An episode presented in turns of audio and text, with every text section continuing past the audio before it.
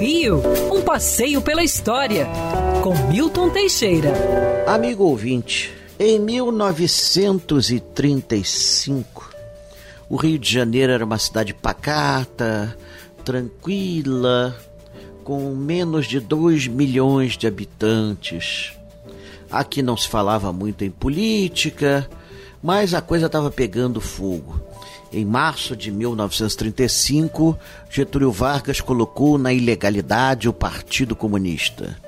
Luiz Carlos Prestes, junto com Agildo Barata Ribeiro, intentaram derrubar o regime aqui no Rio de Janeiro. E ocorreram diversas rebeliões por todo o Brasil, eh, em Natal, em Pernambuco, na Bahia, dia 25, 26 e no Rio de Janeiro foi dia 27 o terceiro regimento de infantaria ficava sediado na Praia Vermelha, num prédio que hoje não existe mais. É, esse edifício fechava o acesso à praia. Ali ficava a guarnição e o Agildo Barata Ribeiro estava cumprindo pena disciplinar lá. Ele recebeu uma ordem e ele conseguiu comandar um levante dos soldados contra o governo. Só que o lugar era o pior para se ter uma rebelião. De um lado ficava um paredão, que era o Morro da Urca, do outro lado outro paredão, pão de açúcar, atrás o mar, na frente só uma avenida de acesso, a Avenida Pasteur. O exército cercou os revoltosos e os bombardeou.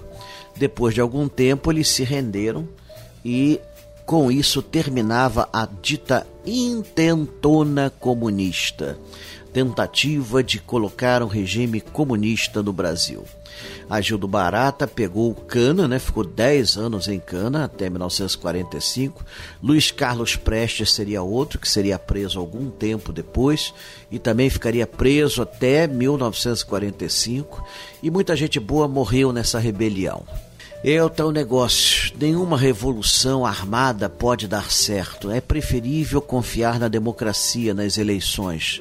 Realmente os comunistas se viram presos diante de um impasse criado pelo próprio Vargas, mas isso só fortaleceu o regime varguista e deu a ele plenos poderes para acabar com a democracia no Brasil em 1937.